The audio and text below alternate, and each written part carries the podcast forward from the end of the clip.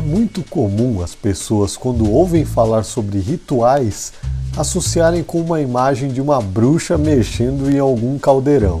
Claro que para os praticantes de magia, um ritual se faz necessário, mas essa palavra ritual não se limita somente para esse significado. Você pode não saber, mas pratica rituais todo dia.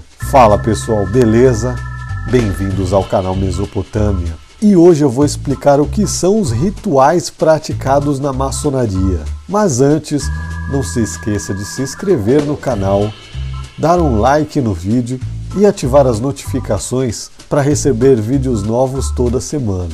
Primeira coisa, ritual não é somente para praticar magia. De certa forma, a prática de rituais tem a ver com algum tipo de crença, não necessariamente religiosa, mas que tem algum propósito. Um ritual é um conjunto de ações organizadas para dar algum sentido na sua prática.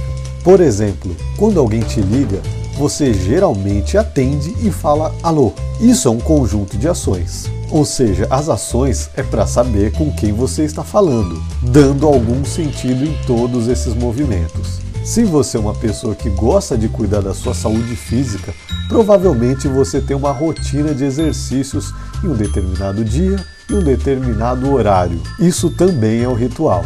Ou seja, você está organizando ações que acredita ser melhor para a sua saúde física. Isso também se relaciona com alguma crença religiosa, como o batizado, onde você acredita estar se purificando de seus pecados utilizando o simbolismo da água lavando seu corpo.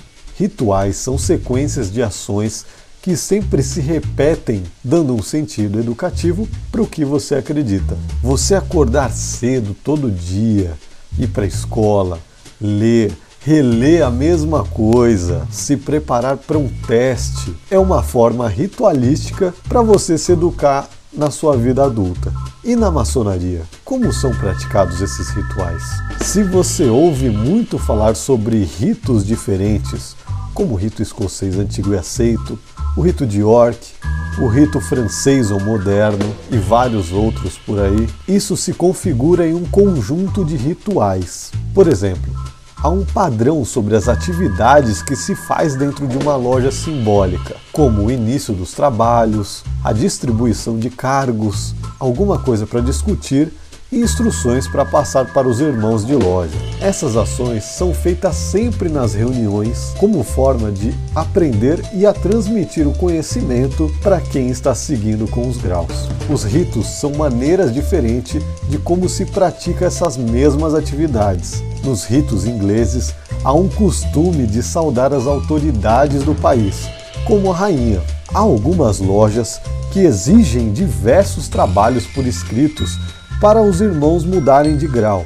Há outras que exigem poucos trabalhos para isso. Mas mesmo assim, os trabalhos devem ser entregues e avaliados por um responsável ou por uma comissão que cuida disso. Apesar de cada lugar adotar uma maneira diferente disso, o objetivo é o mesmo: permitir estudos para um aperfeiçoamento individual e conhecimento dos simbolismos de cada grau. Então, quando você ouvir falar sobre rituais, não é somente aquilo que você viu nos filmes de Harry Potter, mas é praticamente o que você faz dentro de uma rotina. E dentro das lojas, muitas cerimônias desses rituais são interpretados de uma forma teatralizada. Isso causa um impacto e ajuda no aprendizado de cada grau. E você, sabia o significado desses rituais?